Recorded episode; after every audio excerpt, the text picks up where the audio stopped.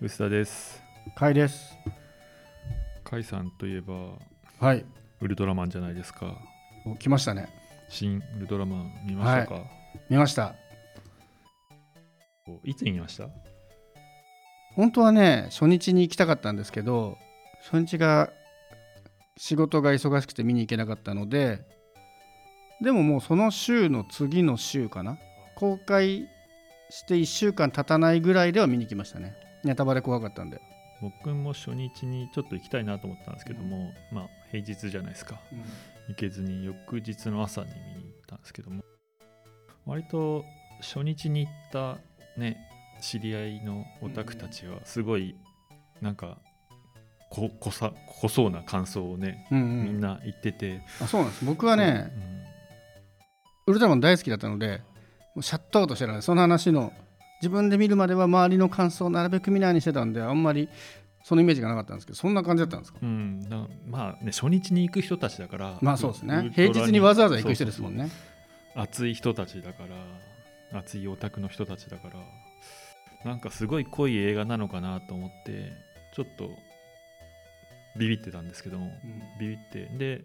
土曜日に行った翌日ですね2日目に行ったら結構会場は若者が多い。若者っていうか子供ですね。はいはい。普通に、うん、あの夏休み映画ほどではないですけどもあのオタクっぽい人ばっかかなって僕の偏見があったんですけど割と普通のファミリー映画っぽい感じの客層でであの内容じゃないですか最初から、あのすごい圧縮した。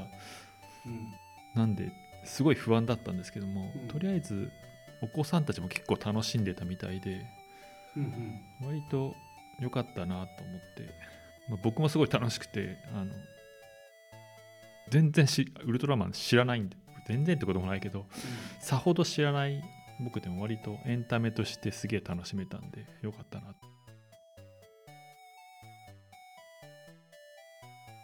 甲斐さん多分はい。ウルトラマン好きなんですごいいろいろ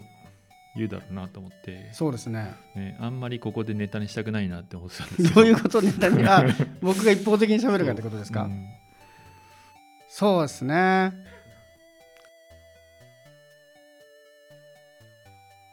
結構ね、情報シャットアウトしてたんですよ。見る前からもうあんまり詳しく見たくないなと思って、最初にずーっともう始まる、シン・ウルトラマンっていうのを作るっていう時に、ちょっと絵が出たじゃないですか、ウルトラマンが。で、明らかに今までと違うウルトラマンの絵で、あ、これは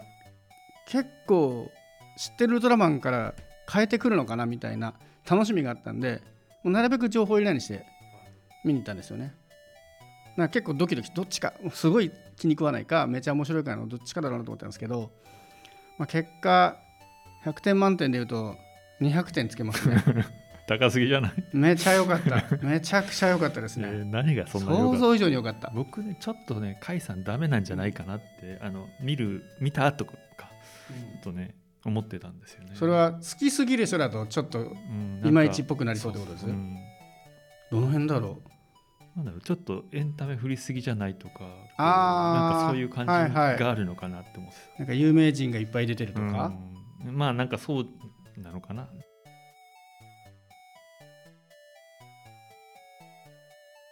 結構ねまあ放映から結構経ってね今回はもうゴリゴリネタバレ前提でいこうと思うんですけど全体を通して僕が一番いくつか面白いポイントあるんですけど一番いいなと思ったポイントは子供の頃からウルトラマン見てた人にとってなんかモヤモヤしたものを全部吹き飛ばしてくれた作品だったんですよね。ウルトラマン好きっておそらく世代によってちょこちょこ違うんですけど僕なんかはウルトラマンはリアルタイムじゃないけどなんか夕方とかに過去作としてずっと放映されてたり夏になると2時間番組でウルトラマンの総集編みたいな映画やってたりっていうので割と再放送なんだけどリアルタイム感覚で見てた世代なんですよね。でそこからウルトラマン好きになっていってでちょっと大きくなってくると特撮が面白いみたいな雰囲気になってきてそのどういうふうに特撮撮ってるのかとか監督がどんな人でどんなストーリーを考えてやってるのかそのものづくり方向としても好きになってくるとちょっとなんかいろいろモヤモヤが増えてくるんですよ。子供の頃見てる時より、まあ、端的に言うとなんで毎回パンチとキックで戦うんだろうとか毎回ウルトラマンに変身するいなくなってるのにどうして気づかないんだろうなみたいな。結構もうそれってお約束じゃないですか。もうドリフみたいなもんでそれは考えちゃいけないお約束として割り切ってたんですけど今回だからそのウルトラマン新ウルトラマン見た時にもうお約束であるパンチキックをガン無視して登場していきなり一発目でスペシャル光線ぶっ放して倒すじゃないですか。もうあれが最高でしたね。そうそこって。そういう楽しみ方なの。僕の中でもそれだったんですよ。あもうこれは信用できるって感じになる。それ。あ分かる。それだよねって。うんでおそらくなんですがその子供の頃からウルトラマンのその本とかもよく読んでたんでそれで言うと要は子供番組なのであのきちんと時間を3分間取らなきゃいけない。で盛り上がり場所を見せるためにウルトラマンにカラータイマーをつけてこれ新ウルトラマンはもともとのウルトラマンデザインから採用してるんでカラータイマーないんですけど結構大人の都合でついたらしいんですよね。でその時間3分間最初の最後の盛り上がりを見せるために無理やり格闘シーンしてスペシウム光線の最後に取っとくみたいなものを全部こういやいやいいじゃん最初からスペシウム倒すでしょ普通みたいな。それがねでそれが最初だけじゃなくて前編にやったってそうなんですよね。子供の頃に見ていてまあそういうもんなのかなってちょっとこう子供なのにちょっと大人ぶって見てたところが全部こう解決されてるんですよ。今回まあこのネタバレボリネタバレ全然いきますけど今回の作品でおそらく一番知名度とか人気があったのはメフィラスだったと思うんですけどあれってすごい頭のいい宇宙人がやってきたって話なんですよね。でもともとのウルトラマンもメフィラス星人という星人が出てきていてすごい頭のいい宇宙人が出てくるんですよ。なんだけど今改めて見返すと結構同じような話で私は暴力は嫌いなので地球を平和的に欲しいみたいなことをやってくるんですけどその略奪の方法がなぜかたまたまいた男の子を一人捕まえて君が私に地球をくれると言ったら私はもらう。どうだくれないかっていう謎の交渉を始めるんですよ。で子供が嫌だいって言うとぶち切れて中の宇宙船で感触を起こすっていう、うん。全然頭よくねえな こいつっていうキャラクターなんですよね、はい。でその私は暴力を好まないって言ってるくせに最後結局巨大化して暴力振るんですよ。で割と強いんですけど。っていうところででもウルトラマン好きからするとあれは頭がいいキャラクターという設定だからそこについてはもう触れちゃいけないみたいな。そういうモヤモヤも今回の作品でいくとちゃんと良い周到に人間関係とかうまく使いながらうまくこうウルトラマンと家督隊を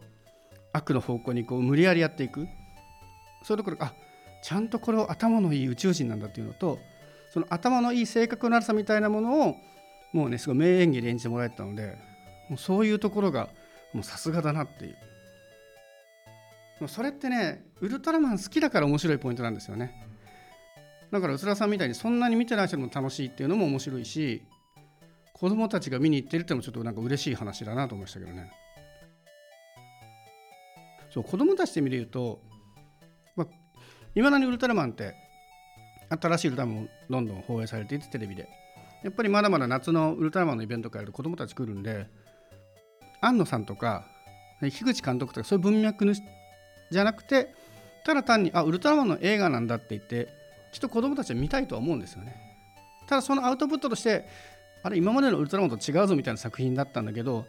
それでもちゃんと子供たち喜んでるのは結構嬉しいですね。こう僕はもう年取って昔のウルトラマンをすごいこう設定とか演出面から見て楽しんでた人が子供の頃からモヤモヤを晴らしてくれて楽しいだったのであそういうの考えない普通にウルトラマンが好きな子たちも楽しいんだと思ったらすごいね。嬉しかったですねそれは。結構子供たちにも評判いいって聞きますもんね。でねやっぱシンっていう名前がつくんでどうしてもシン・ゴジラとの比較がされやすいんですけど僕ね、シン・ゴジラはすごい面白かったんですけど、そんな何回も見たいほどハマんなかったんですよね。で、ゴジラ自身も、ウルトラマンじゃないけどそこそこ好きだし、シン・ゴジラ自身も楽しかったんですけど、僕があのシン・ゴジラ見て思ったのは、別にあれ、ゴジラじゃなくても作品としては成立しちゃうなと思ったんですよね。そうかな。ゴジラだから持つと思うけどまあまあいいや。そうその キャラは弱くなるかもしれないけどそのはいストーリーの根幹としてははい謎の動物が現れて巨大動物が現れてそれに対してその地球人がどう、まあ、特に日本ですけどね日本がどうやって戦うかみたいなところが主眼に置かれてるわけじゃないですか。もちろん知名度だったりとかそのキャラクターとしてゴジラっていうのがキャッチーだからそれはそれいいんだけど実はそれとの取り除いても全然成立しちゃう。で特にあの何段階も変形するみたいなのっていうのはそもそものゴジラの設定では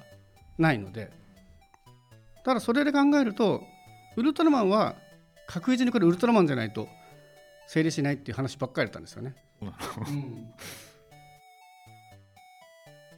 巨人ただの巨人が出てくるだけではやっぱりダメだと思うんでいろんなその光の星からやってくるとかその人間と合体して変身して一緒に戦うとか、まあ、もちろんそれウルトラマンじゃない巨人だったとしてもいいんだけどもしあれウルトラマンじゃない巨人だったらこれウルトラマンじゃんって話になると思うんですよね。で多分ゴジラは入れ替えてもこれゴジラじゃんとは多分なんなかっただろうなと。そうかな。っていうところの違う、うん、僕はそれは見ててすごい思った。んですよわかりました。はいうん、これ多分ねジャンルは違うんですけどあのゲームで「ゼルダの伝説」すごい人気のゲームがあるんですけど僕これも結構近いこと思っててあのゼルダの伝説一番最新のスイッチで出た「ブレス・オブ・ザ・ワイルド」ってゲームがゼルダ市場で一番売れてる一番人気なゲームになったんですよね、うん、売上でいうともうすごいことになってるんですよ。で確かに面白いんだけどあれも僕の中では別にゼルダじゃなくていいんじゃないっていう。これはちょっとゲームやってないと分からないかもしれないですけど正直キャラクターが全部入れ替わってても知名度も落ちるし好きなキャラクターがいないからやる人が減るかもしれないけどゲームの根幹としてゼルダである必要必然性があんまりない作品だったんですよね。それと同じものをちょっと信号じゃない感じてて。だけどシン・ウルトラマンはやっぱウルトラマンじゃないと成立しないっていうのがまあそのそれぞれの僕ゴジラも好きだしウルトラマンも好きだしゼルダも好きだしで見ていて思うのはシン・ウルトラマンはやっぱりウルトラマンじゃないと辛い作品だったなと思いましたね。あとね結構今回シン・ウルトラマンが話題になったことで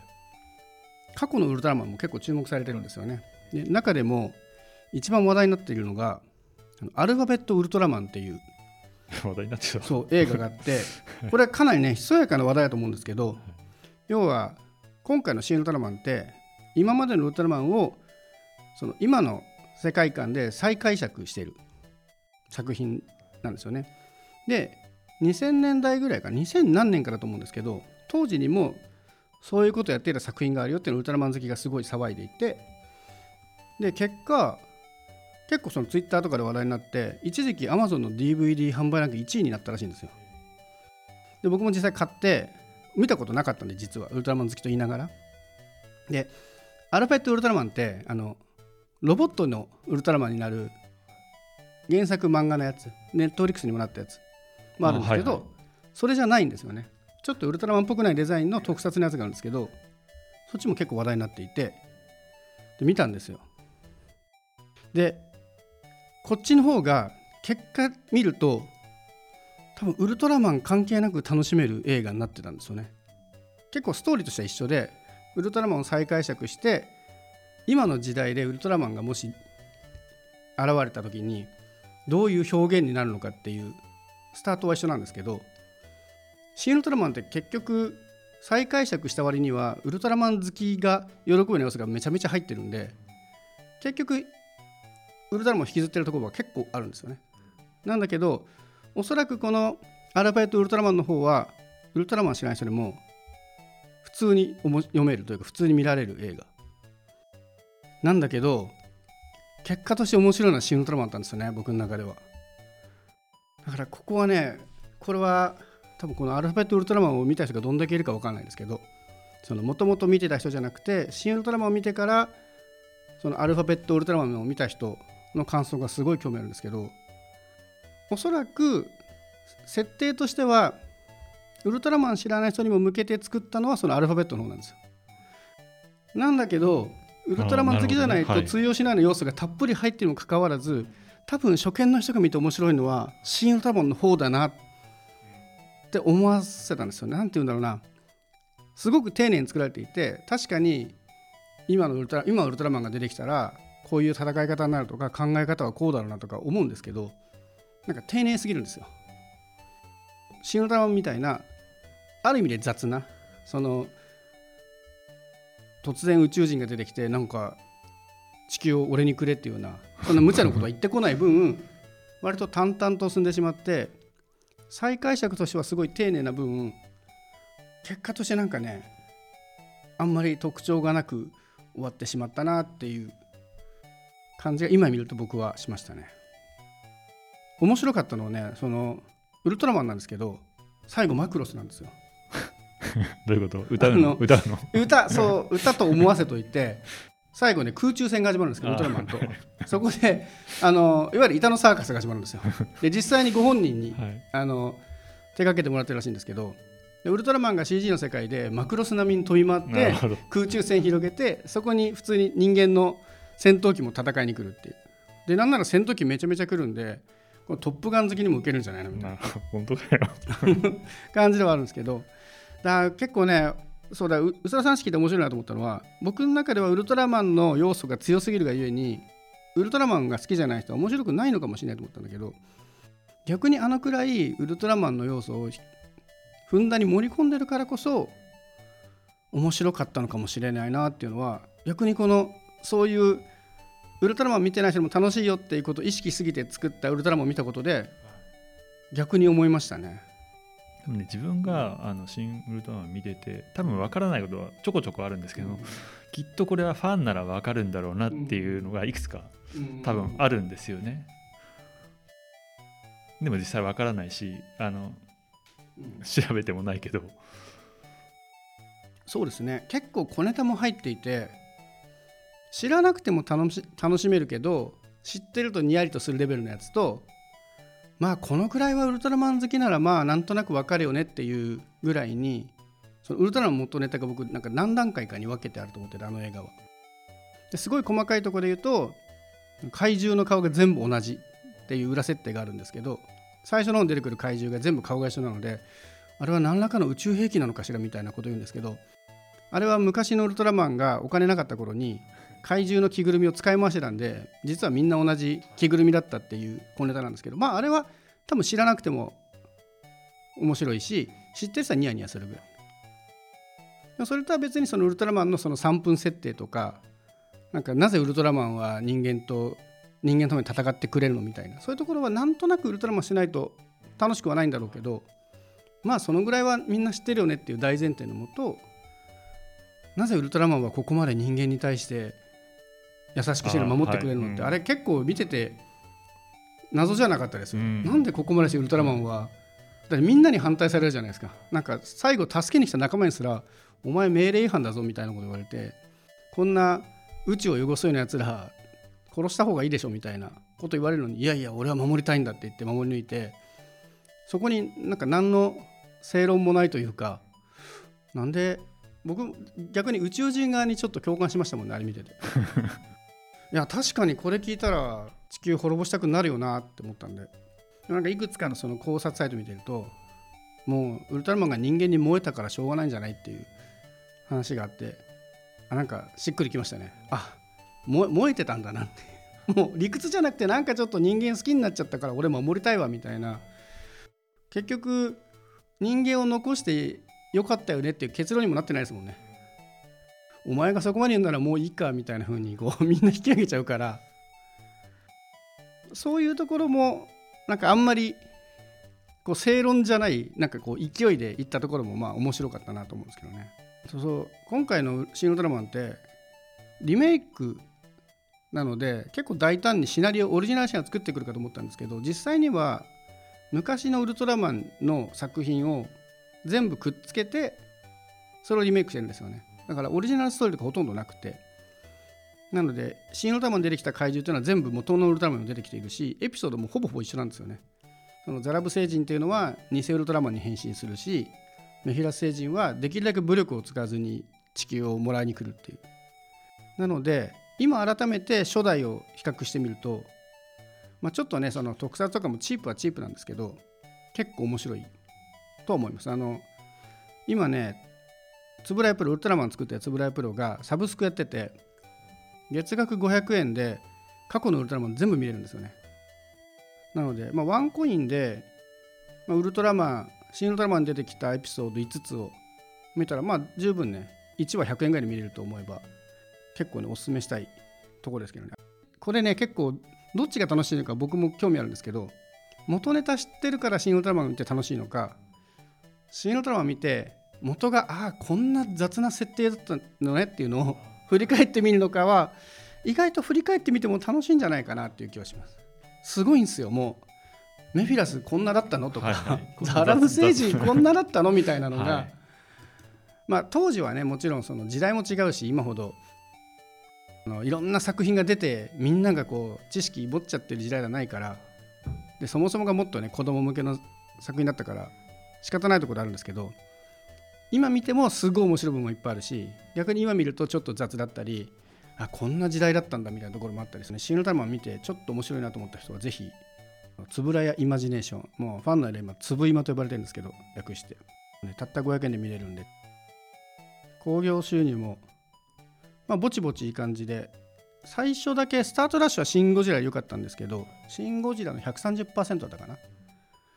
さすがにちょっとシン・ゴジラほどではやっぱないみたいでちょっと落ち着いてきていて今僕が最新で見た情報だと38億ぐらいかな。もうちょっとで40億ぐらいらしいですね。ただ歴代のウルトラマンでもう10億超えてすぐなかったらしいのでそうなんだ。そのいわゆる子供向けの映画ってそんなに来ないじゃないですか。でそういう意味では大ヒットだけどシン・ゴジラは80億ぐらいいってるのでシン・ゴジラに比べるとそこまでじゃない。そこまでは伸びなそう。だけどこれパンフレットにも書いてあるんですけど「シン・ゴジラ」に比べると全然予算がなかったって話が結構出ているのではいうんでね、予算なりには結構いい成績かもしれないですね。僕は今回講習めちゃめちゃ気にしている理由はあのパンフレット今回シン・ウルトラのパンフレットが 2, 2種類あって1つデザインワークスっていうちょっと高い方のパンフレットは基本的にはデザインワークスなので、うん、ウルトラマンのデザインとか、はい、そういう資料集なんですけど後半34ページぐらいにわたってあの安藤さんが寄せてるんですよね。寄稿してるんですよ。その中に次回作の話が書いてあって実は「シン・ウルトラマン」は3部作の予定でで2部作次の作品までを1回作って3作目はその後考えようぐらいの位置づけらしいんですけど次の作品作るためには明らかに今回でもお金がかかる話になっているのでシン・ウルトラマンがそれなりに成績が良くないと次は作らないらしいんですよね。ただその成績が何億なのかは明示されてないので分かんないんですけどやっぱちょっと見たいんでねで次はあの今回は監督を樋口監督やってるんですけど次は安野さんが監督やるらしいんですよ当初の予定でいくと。でね今回もすっごい面白かったんですけどやっぱりちょっと庵野監督のウルトラマンを見てみたいって意味ではぜひやってほしいんでねすごい興行収入がね気になってるんですよ。なんとかシン・ゴジラほどはいかないにせよ頑張ってほしいなってただこれねあの興行収入が良ければいいって問題ないらしくてこれもそのデザインワークスに書いてあるんですけどその中で安野さんが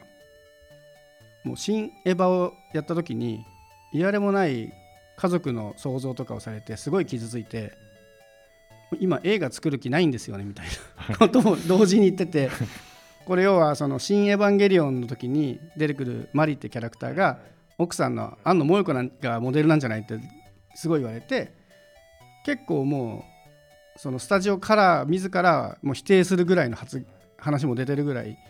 あの嫌だったみたいなのでそれで結構ねメンタルやられてるらしいんですよね。なので「シン・ウルトラマン」がすごく興行収入の成績がよくそれでいてさらに庵野さんがちょっと作ってもいいかなって気持ちにならないと次の作品が出来上がらないんですそしたら3部作の3部作目も一応決まっていて3作目でやっと新ウルトラセブンになるらしいんですよね。本来ウルトラマンウルトラセブンだから2作目がウルトラセブンかと思いきや3作目が新ウルトラセブンなのででウルトラマン好きからすればウルトラセブンってすごい人気がある作品なんですよね。なんか怪獣と戦うだけじゃなくてちょっと頭を使った戦いだったりとそういうのが多いというのでファン評価も高いのでいやぜひ見たいのでねちょっと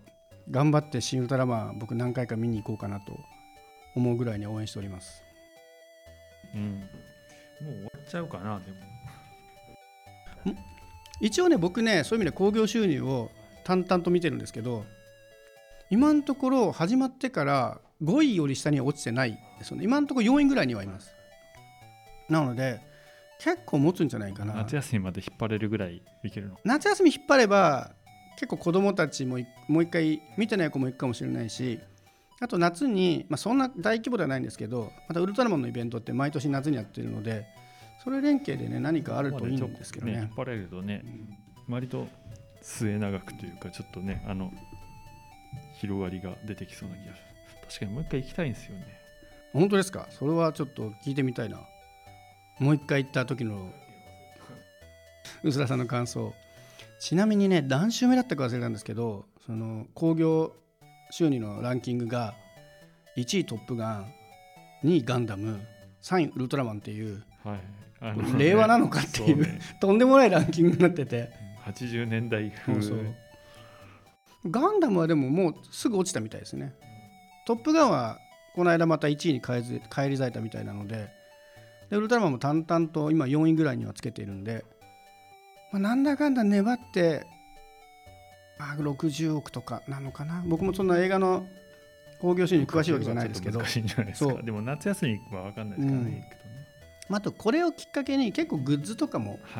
売れたりしてるんで、トータルビジネスとして盛り上がっていれば、まあ成立すると思うもしかしたらこれのおかげでそのウルトラマンのサブスクつぶらイマジネーションの加入者が伸びているとかそういうこともあるかもしれないんでとりあえず庵野監督作品の「新ド・ラマを」見るまでの条件の1個をぜひクリアしてほしいなと個人的に思っております。